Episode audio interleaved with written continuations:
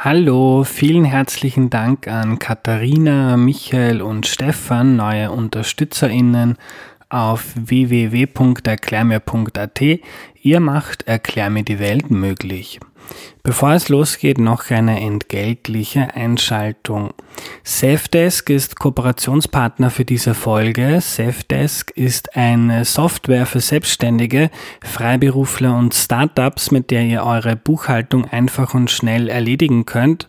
Eure Belege könnt ihr einfach per App scannen und in die Cloud laden. Rechnungen und Angebote lassen sich schnell erstellen, Steuern und Abgaben in Echtzeit schätzen.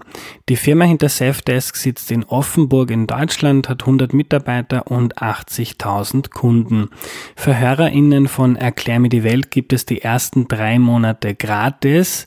Geht auf safdesk.at slash emdw und gebt den Rabattcode EW100 an. Noch einmal der Link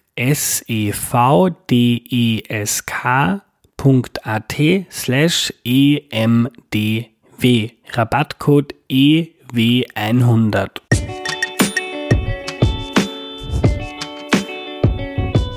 Hallo, ich bin der Andreas und das ist Erklär mir die Welt, der Podcast, mit dem du die Welt jede Woche ein bisschen besser verstehen sollst.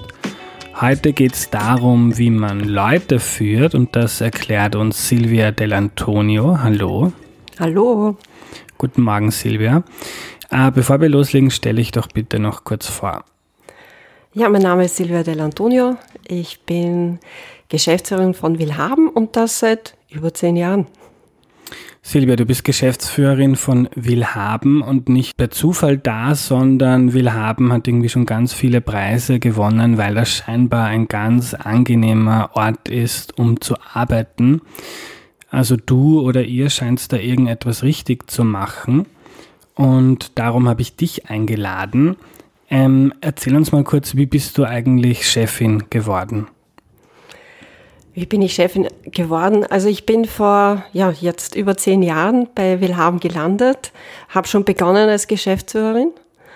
Also ich mache das praktisch. Ja. ja, praktisch. Ja, ich habe aber davor in einigen anderen Medienunternehmen gearbeitet und äh, ganz normal gestartet als Trainee, um dann irgendwann in Projekten mitzuarbeiten, Projektleitungen zu übernehmen, dann kleinere Units zu führen. Also ich empfinde meine Entwicklung als eine sehr natürliche und äh, mhm. äh, mit sehr ja, überschaubaren Schritten, die ich gemacht habe. Und dahinter stand immer, dass ich was Neues lernen wollte und neue Herausforderungen mhm. haben wollte. Und du warst, wenn, wenn ich LinkedIn trauen kann, warst du vorhin äh, schon ähm, Geschäftsführerin bei der Presse, beim ähm, digitalen Business. Genau, das, äh, diese Einheit gab es damals, die Pressecom ähm, die das Digitalgeschäft der Presse ähm, abgebildet hat und entwickelt hat. Mhm. Also das war das erste Mal Chef, Chefin. So ist also, es. Ja, ja genau. Ja. Ähm, bist du dafür ausgebildet oder bist du da irgendwie reingewachsen? Ich würde sagen, reingewachsen. Ich habe von der, von der Ausbildung her bin ich Betriebswirtin. Also ich habe es theoretisch studiert, äh, damals ist es aber ganz ehrlich auch Theorie gewesen, äh, ohne Praxisbezug. Man schaufelt sich da irrsinnig viel in den Kopf rein mhm. und hat keinen praktischen Bezug. Aber ja, ich glaube, das meiste habe ich wirklich beim, äh, beim Doing gelernt und äh, mir auch von anderen abgeschaut. Ja. Ähm, ich würde gern ähm, ins Jahr 2010 gehen. Ähm, du hast schon Führungserfahrung gehabt. Du hast gesagt, zuerst schon kleinere Units bei Medien, dann Geschäftsführerin ähm, bei der Presse digital. Jetzt kommst du in ein neues Unternehmen, ähm, kennst die Leute wahrscheinlich noch nicht. Äh, wie, wie, wie fängt man da an? Wie, wie geht man da rein? Ja, mein Vorteil war, dass ich Wilhelm schon gekannt habe. Also es ist ähm, in derselben Gruppe und äh, man hat gehört, wie sich Wilhelm entwickelt hat. Ich bin auch ein paar Jahre im Wilhelm Board gewesen äh, in der Vertretung. Also ich habe das. Board heißt Vorstand. Na, aus, das ist sozusagen ein, ein, ein beratender äh, Beirat, also ein Beirat, Aufsichtsrat. Mhm, okay. Und ähm, ja, ich habe die Entwicklung von Wilhelm und das Geschäft gekannt, die Leute aber nicht. Das, äh, mhm. das gebe ich zu. und habe da dann reingefunden, zuerst eigentlich interessanterweise in einer interimistischen ähm, Aufgabe, weil man noch eine Geschäftsführung gesucht hat und bin dann geblieben, weil es mir äh, ja, sehr gefallen hat. Mhm. Ähm, wie viele, heute gibt es, glaube ich, über 200 MitarbeiterInnen? 260. 260. Wie viele waren es damals? An die 40. An die 40. Ein völlig anderes Unternehmen. Ja. Ähm, wenn du da jetzt hinkommst, da sind 40 Leute, die teilweise schon eine Weile dort arbeiten. Ähm, wie, wie, wie geht man da rein und kommuniziert, wer bin ich, was will ich und so, so macht man das. Also hält man da eine große Rede, schreibt man E-Mail, versucht man im Vorhinein Kaffees zu trinken mit ein paar Leuten. Wie? Ich denke, dort reinzugehen äh, und zu sagen, das will ich, äh, ist denkbar falsch. Mhm. Ähm, man verbringt die erste Zeit, oder zumindest ist das meine Empfehlung, überwiegend mit Zuhören. Äh, Führung per se ist, glaube ich, ähm, ist auch geprägt von der Fähigkeit, zuhören zu können. Und in der ersten Phase weiß man mal gar nichts. Also man ist derjenige oder diejenige, die am wenigsten über das ganze Unternehmen weiß. Und da geht es mal darum, vorwiegend zuzuhören und zu verstehen und zu lernen. Und in der Haltung sollte man in ein Unternehmen reingehen. Mhm. Und äh, das, das habe ich auch gemacht. Also ich habe versucht zu verstehen, wie Willhaben von innen funktioniert und äh, für die Leute da zu sein, dann, wann sie es, äh, es gebraucht haben. In der Phase ist man noch nicht besonders hilfreich. Mhm. Ähm, es gibt ja oft, wenn man es böse meint mit Führungskräften, so das Ding, der kennt sie da nicht aus. Und das ist jetzt ein, ein nettes ähm, die Probe aufs Exempel, du sagst, du kennst dich auch weniger aus wie andere Leute. Ähm, was sind denn Fähigkeiten, die eine Führungskraft oder die du da mitbringst, ähm, dass du Chefin wirst von Leuten, die schon länger was machen, wo, womit du dich noch nicht auskennst? Also was ist der Job einer Führungskraft, soll das heißen? Äh, meinst du jetzt damals oder, zum, äh, oder jetzt? Genau, damals. Damals. Ähm, das war am Anfang auch irritierend. Also für die Leute, äh, mit denen ich gearbeitet habe, da haben einige besser damit können, die relativ bald dann äh, diese Möglichkeiten gesehen haben, dass sie, ähm, dass sie mehr gestalten können, wenn sie nicht ständig von jemandem gesagt kriegen, was man, was man tun soll und muss. Die fanden das ganz gut. Andere mussten sich erst äh, dran gewöhnen, weil es natürlich, ja, es ist eine Anpassungsphase, wo man lernen muss, damit umzugehen, dass man nicht ständig gesagt kriegt, was man zu tun hat. Mhm. Ähm, wie, wie siehst du so deinen, deinen Job? Ähm, ist das jeden Tag 100 Entscheidungen treffen? Du hast jetzt gesagt, Zuhören ist wichtig. Was, was machst du da so den ganzen Tag? Ja, ich sitze in vielen Meetings, wie, ganz, wie viele andere auch. Äh, nein, es geht nicht um Entscheidungen treffen. Ähm, es geht darum, gute Gespräche zu führen, ähm, zu unterstützen eigentlich, wenn Entscheidungen gefällt werden. Die treffe ich ja nicht, weil dann äh, wäre ja ein Akkord, würde Entscheidungen im Akkord treffen. Die ähm, werden ständig ähm, von 260, 70 Leuten innerhalb von Willhaben getroffen in unterschiedlichsten Konstellationen und die Entscheidungen eben dort ähm, verankert, äh, wo die Leute sind, die auch die Expertise haben, die Entscheidung zu treffen. Äh, die Zeit, also in einem kleineren Unternehmen und wie wir noch zu 40 waren, dann vielleicht schon, aber jetzt ist die Entscheidung, ob eine Funktionalität bei Willhaben ähm, ähm, entwickelt wird, wie sie ähm, gestaltet ist und äh, designt ist, die treffe die treff ich gar nicht. Manchmal kriege ich es mhm. nicht einmal mit. Mhm. Ja, äh, und da braucht es auch irgendwie eine, äh, wahrscheinlich ein gewisses Vertrauen an die Leute, die, mit denen man arbeitet, ähm, weil wenn man der Meinung ist, man kann ähm, das alles selber am besten, dann tut man sich mit dem Delegieren eher schwer.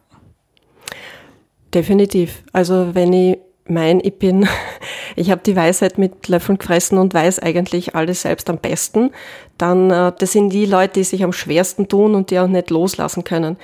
Wenn man jetzt in so einem, äh, in so einem Unternehmen und in, mit dieser Führung ähm, arbeiten will, gibt es natürlich schon einen Prozess für diejenigen, die sich da ein bisschen schwerer tun und das Loslassen ähm, ja, nicht, nicht so leicht fällt. Also man kann auch nicht vertrauen, dass jemand anderer das äh, so gut kann wie man selbst. Ähm, ich glaube, dass es andere besser können als ich selbst, wenn sie die Expertise haben. Und da mhm. muss man sich erst, das muss man sich erst hinentwickeln. Und ich habe es auch bei uns erlebt. Also es, äh, mit, mit dem Wachsen von Willhaben ist ja das auch passiert. Teams sind größer geworden. Plötzlich mussten Leute in äh, Verantwortungen auch mit anderen teilen oder abgeben. Äh, und das, ähm, das dauert. Aber wenn man es mal sich traut und loslässt und die Erfahrungen macht, was das für einen Effekt hat und was für großartige Ergebnisse dabei rauskommen, dann wird man bestärkt. Mhm. Warum glaubst du, ist Willhaben so ein beliebter Arbeitgeber? Du bist jetzt leicht ähm, befangen, aber was unterscheidet, glaubst du, die Atmosphäre oder die Art und Weise zu arbeiten bei euch von anderen Unternehmen? Stehen da überall Tischtennistische oder Bälle, Bäder äh, oder wie kann man sich das, wie kann man sich das vorstellen? Äh, ja, haben wir auch. Also wir haben auch die, nein, die, wir haben einen Wutzler und Obstkörbe. Ja, das, äh, das gehört dazu, einfach grundsätzlich, um mal den Kopf frei zu kriegen. Äh, Entwickler tun das gern, aber Leute im Verkauf. Aber das ist es nicht. Das ist, glaube ich, nur, ähm, ja, irgendwo einen Tisch hinzustellen, darum geht's nicht. Ähm, es ist, ähm, ich sage immer, es ist eine, eine Haltung, ähm, es ist eine Einstellung Menschen gegenüber ähm, und welches, welches Menschenbild man hat, ehrlich gesagt. Also ähm, traue ich meinem Gegenüber, und wir, wir sprechen ja immer von, von wertschätzenden Umgang, ähm, schätze ich, wertschätze ich, was ähm, der andere einbringt ins Unternehmen und äh, die Fähigkeiten, die jemand mitbringt ähm, und zur Verfügung stellt das ist, glaube ich, eines der, eines der wesentlichen Dinge und der Begegnung auf, ähm, auf Augenhöhe. Das sind jetzt natürlich auch irgendwie so Schlagworte, das sagt wahrscheinlich jeder, aber ähm, uns wird immer wieder gesagt, und ich finde das echt großartig, dass man das auch spürt, wenn man bei uns ins Büro reingeht, wenn wir dann mal alle wieder im Büro sind. Mhm. Ähm, wie drückt sich das aus, diese Augenhöhe oder diese Wertschätzung? Hast du da irgendwie Beispiele, wie, wo man das sieht? Woran man das erkennt. Also Augenhöhe ist, dass wir uns alle verstehen als jemand, der eine Aufgabe oder Rolle drinnen hat ähm, und weniger hierarchisch. Also hierarchisch im Sinne von, ähm, wenn man eine bestimmte Führungsaufgabe hat, ist man nicht, äh, macht man trotzdem Küchendienst. Äh, unser, beliebter, unser beliebter Job, äh, den wir bei Willhaben alle zu erledigen haben, inklusive mir nat äh, natürlich äh, wo es darum geht, ähm, ja, mit Hand anzulegen und hands-on zu sein. Das, da sieht man es, glaube ich, am, ähm, am plastischsten. Ähm, ja, aber es gibt, es gibt Unterscheidungen aufgrund der Dinge, die Menschen tun, aber nicht aufgrund der, der Hierarchie. Mhm. Ähm, du hast vorhin erzählt, ähm, es gibt heute bei euch noch so ein, wie heißt das? Willhaben-Meeting, ein All-Hands, ja. All-Hands-Meeting. Ähm, was ist das? Ja, da kommen, äh, sind alle Willhabinger und Willhabingerinnen eingeladen. So nennt sie euch? Ja. Okay. Also, das ist, ich verwende das schon so selbstverständlich. Ja, so, so nennen wir uns, äh, sind eingeladen, daran teilzunehmen ähm, und ich erzähle, wie es äh, Willhaben gerade geht, also wie es uns wirtschaftlich geht und so weiter.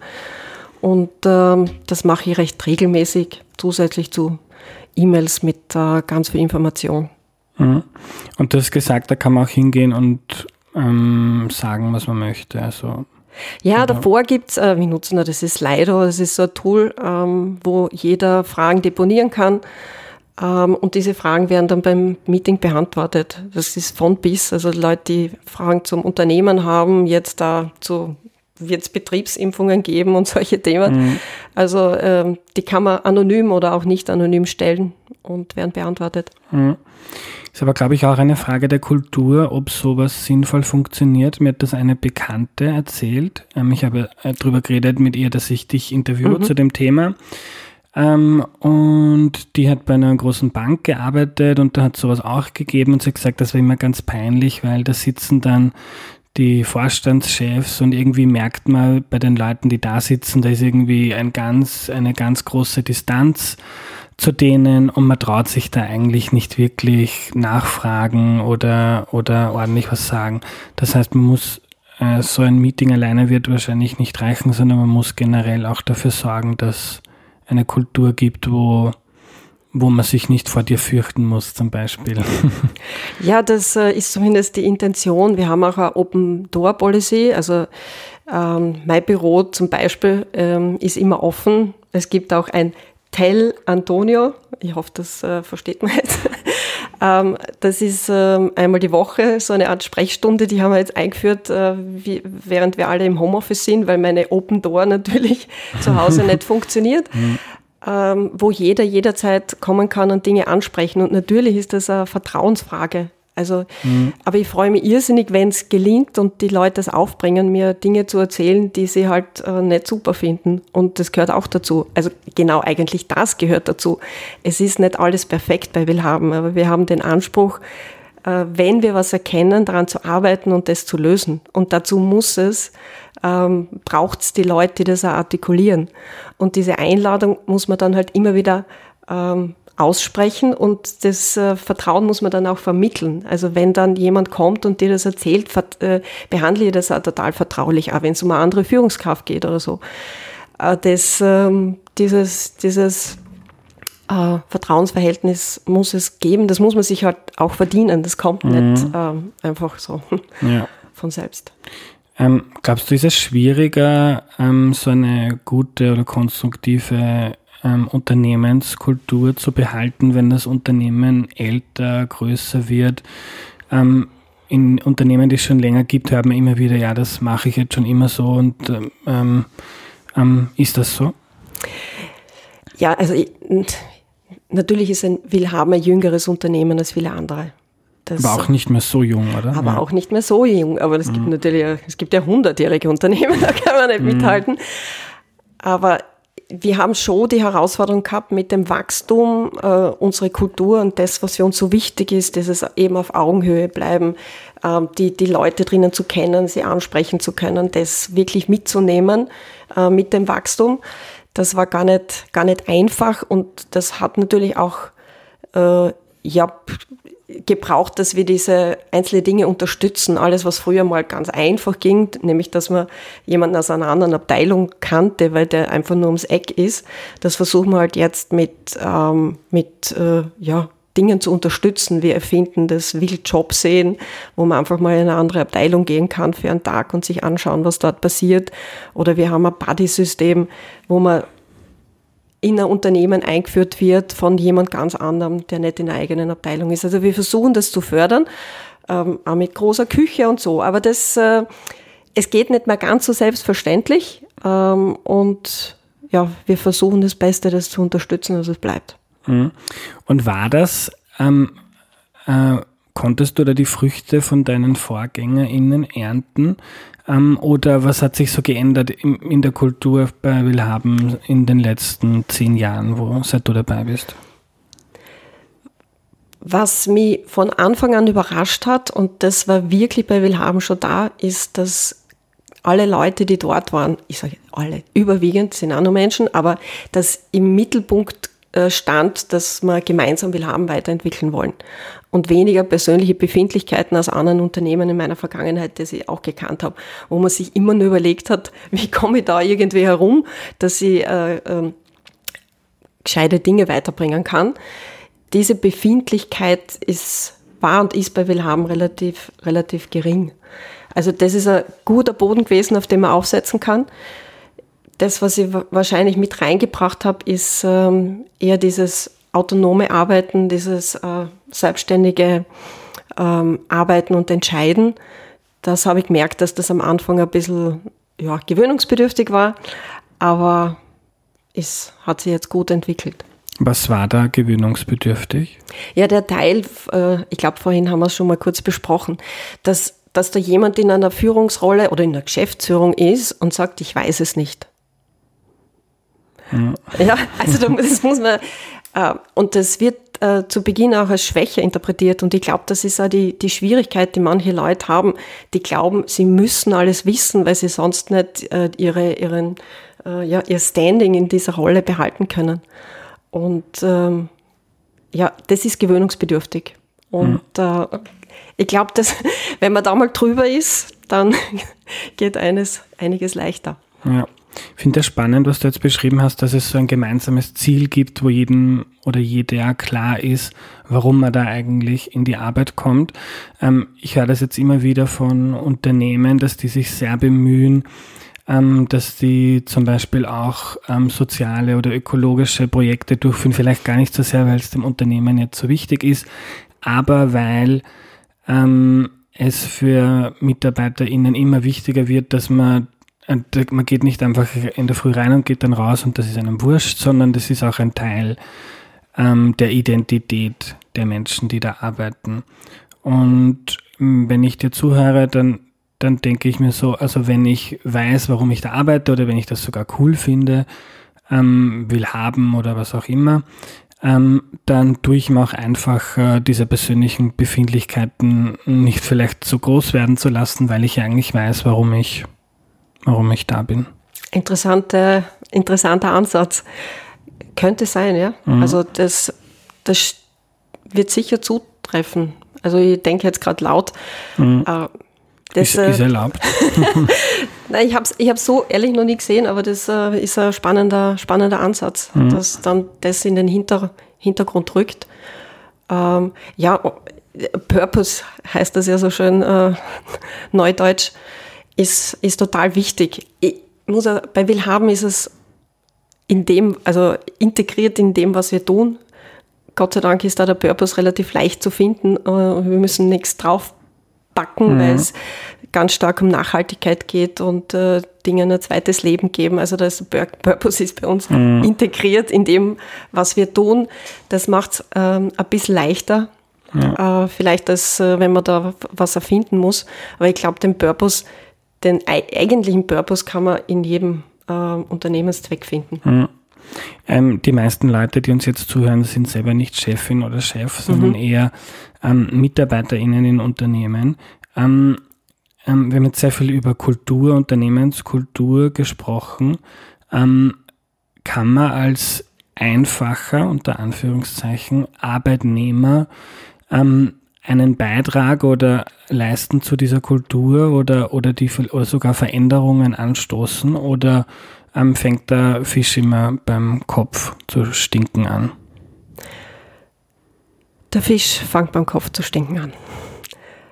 Das, äh, ja, das, das habe ich, habe ich auch erfahren. Ich, ich kenne natürlich, dass man so kleine Zeilen schaffen kann in Unternehmen. Das, äh, habe ich selbst schon erlebt. Also das, das geht ähm, wo man das sozusagen ein bisschen, ähm, ja, wie auf einer Insel versucht zu leben, aber man tut sich schwer. Und es ist also in der eigenen Abteilung einen eigenen. Genau, mhm. genau. Ja. Also dort, wo man, wo man halt Möglichkeiten hat, aber man kann, man tut sich, glaube ich, schwer, das wirklich, ähm, wirklich anders anders zu, zu machen. Es funktioniert auch nicht, was manche Unternehmen glauben, dass sie die Unternehmenskultur irgendwo in die HR oder so auslagern können und macht's mir mal eine Unternehmenskultur, es geht nicht. Mhm. Also man, man muss wirklich jeden mit an Bord haben. Und mit jedem meine ich aber auch, wenn es jetzt nur ich wollte für Willhaben, wird es auch nicht gehen.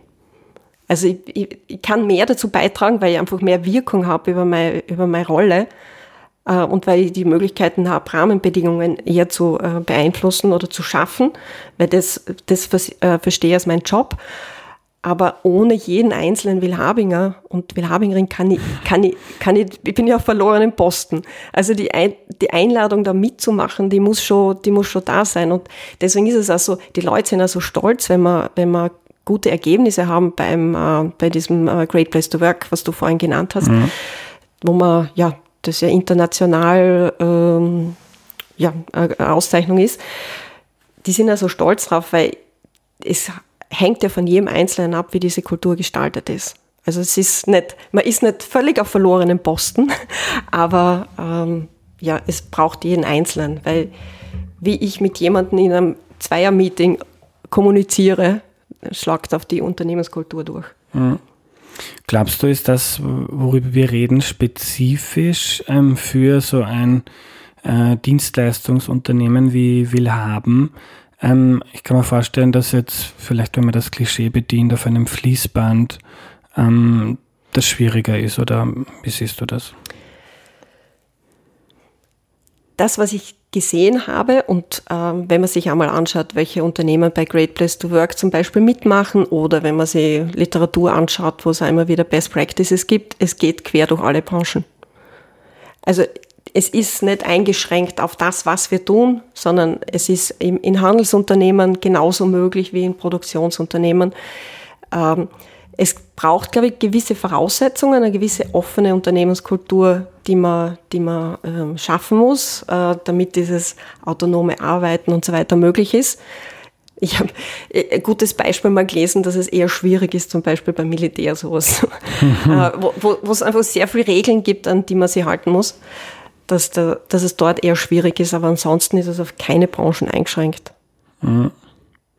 Ähm, welche Eigenschaften oder äh, welche Eigenschaften sollte eine Führungskraft haben oder vielleicht nicht haben? Ich denke da zum Beispiel konkret an meine Lieblingsserie The Office, hängt da ein Bild vom Steve Carell, vom Hauptdarsteller, und der hat ähm, so dieses Verlangen, das ihn jeder mag. Also es ist das Wichtigste, das ihn jeder mag und darum ist er auch ein furchtbarer Chef, weil ihm halt wichtig ist, ähm, ähm, wichtiger ist, dass der Mitarbeiter sein Freund ist, als dass jetzt das Unternehmen ein gewisses Ziel erreicht, ist wahrscheinlich so eine Eigenschaft, die man eher nicht haben sollte.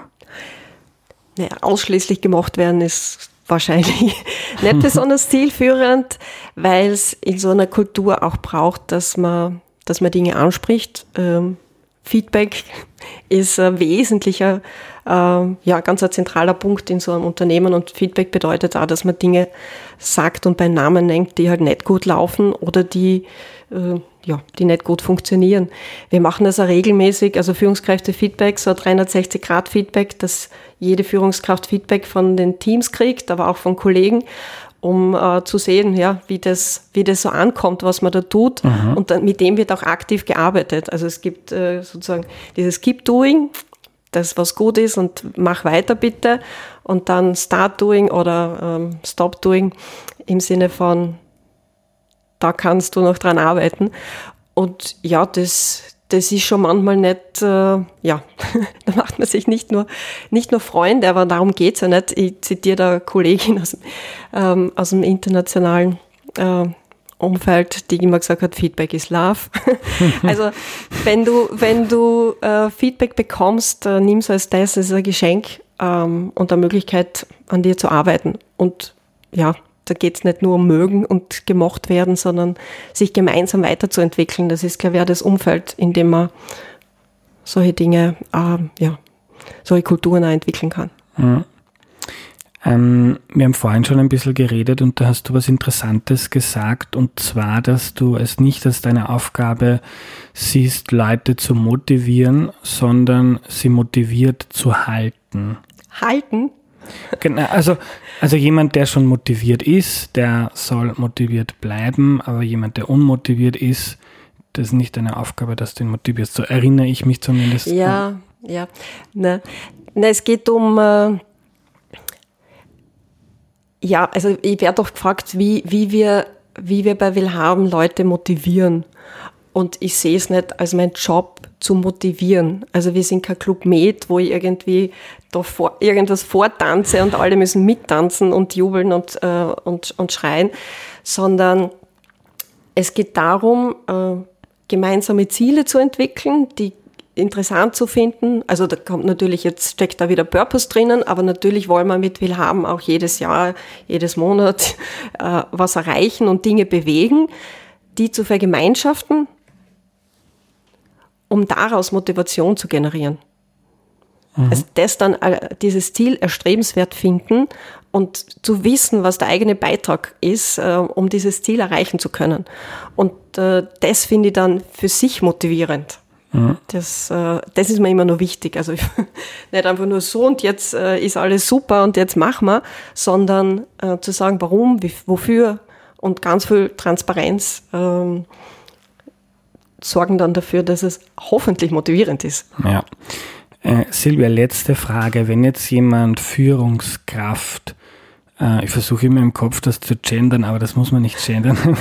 Wenn jetzt jemand Führungskraft wird zum ersten Mal und da muss man nicht gleich Geschäftsführerin ähm, werden, sondern das kann ja auch heißen, in einem Verein ähm, für ein paar Leute verantwortlich zu sein oder ähm, so ein, zwei Leute in einer kleinen Abteilung zu leiten. Ähm, hast du da Tipps für Fragen, die man sich stellen sollte, auf die man eine Antwort haben sollte? Oder gibt es da die drei Bücher, die man lesen sollte? Hast du da so Tipps für Betroffene?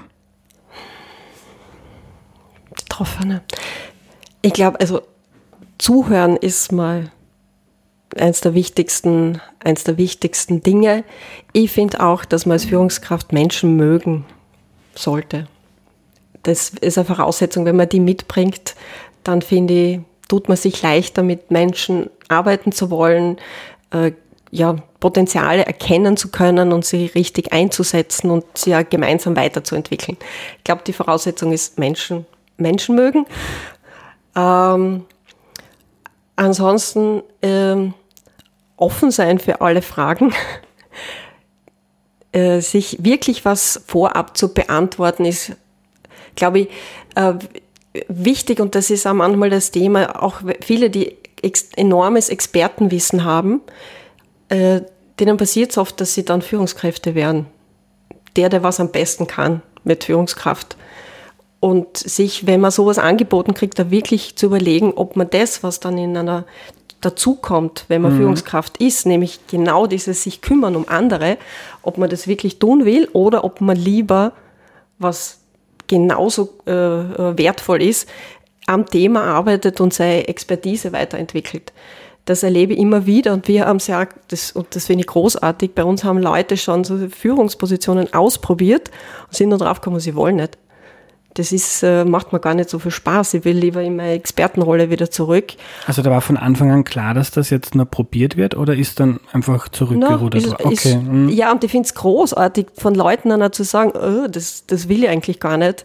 Es äh, auszuprobieren, zu sagen, ich will das gar nicht und dann zurückzugehen und ähm, dann eine Kultur zu haben, wo das auch okay ist, wo das jetzt nicht als Schwäche gesehen wird, sondern, mhm. sondern äh, der kann das nicht oder die kann das nicht, sondern einfach zu sagen, okay, ähm, ich will eigentlich was anderes machen.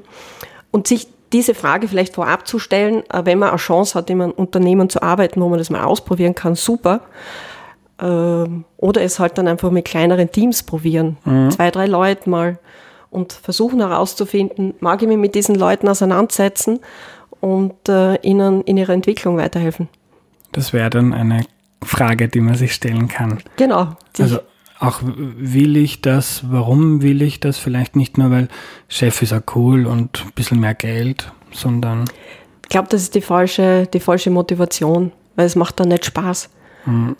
Also, die, die, das ist vielleicht auch ein Tipp, wegen dem Geld sollte man keinen Job machen, man sollte ihn mehr machen, weil er ihm Spaß macht.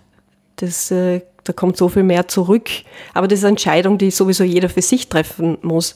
Aber wenn man die Chance hat, äh, einen Job zu machen, der einen Spaß macht äh, und dafür ein, zwei Euro weniger verdient, glaube ich, ist das erfüllender. Aber das ist nur meine, meine bescheidene Meinung. Danke für deine bescheidene Meinung und deine Zeit, Silvia.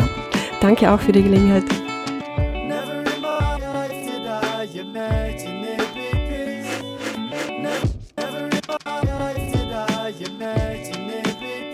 Zusammenfassung wird heute gesponsert von Blinkist. Ich fasse hier in Kürze zusammen, was ich gelernt habe. So ähnlich läuft das auch bei Blinkist, einer App, die Sachbücher zusammenfasst und gerade ein neues Audioformat veröffentlicht hat. Das heißt Shortcasts und Shortcasts sind Kernaussagen wichtiger Podcasts in 15 Minuten. Mit dabei beim Launch sind auch zusammengefasste Erklär mir die Welt Folgen. Für euch gibt's 25 20% Rabatt für Blinkist Premium. Einfach auf blinkist.com slash erklär mir gehen. Das Umlaut A wird mit AE geschrieben. Was nehme ich mir von der heutigen Folge mit? Wer gut führen möchte, ist transparent. Silvia informiert ihre MitarbeiterInnen regelmäßig darüber, wie es im Unternehmen läuft, was die Ziele sind. Die Leute sollen an einem Strang ziehen und wissen, worum es eigentlich gerade geht. Es gibt auch Meetings, wo jeder und jeder im Vorfeld Fragen schicken kann, auch anonym, die dann beantwortet werden. Wichtig scheint mir auch diese Augenhöhe, von der Silvia gesprochen hat und das kann man, glaube ich, nicht lernen. Vieles scheint mir da auch eine Frage der Persönlichkeit oder des Menschseins, denn Führung braucht nicht nur fachliche Qualität, also man kennt sich gut aus in der Branche, sondern vor allem menschliches, so ein bisschen wie als Eltern mit dem eigenen Verhalten eine Kultur vorzuleben. Man kann dann noch so viele Buzzwords auf die Firmenwände schreiben. Wenn man sie selber nicht täglich vorlebt, wird das nicht in den Köpfen der Leute hängen bleiben. Und Menschen mögen und zuhören können und vielleicht untypisch für manche Chefinnen nicht das größte Ego haben, sondern Feedback annehmen können, nicht zu glauben, dass man selber alles weiß. Das klingt alles nach einem ziemlich guten Arbeitsumfeld und der Wandel unserer Gesellschaft und Wirtschaft sorgt dafür, dass all das zunehmen wird und das ist, glaube ich, nicht nur für Unternehmen etwas Gutes, auch für uns alle, weil das menschlich viel, viel angenehmer klingt als das, was man von Chefinnen vielleicht noch von früher kennt. Das war die heutige Folge. Vielen herzlichen Dank fürs Zuhören. Wenn du Erklär mir die Welt gut und wichtig findest, dann unterstütze den Podcast bitte auf www.erklärmir.at. Danke und bis zum nächsten Mal, euer Andreas.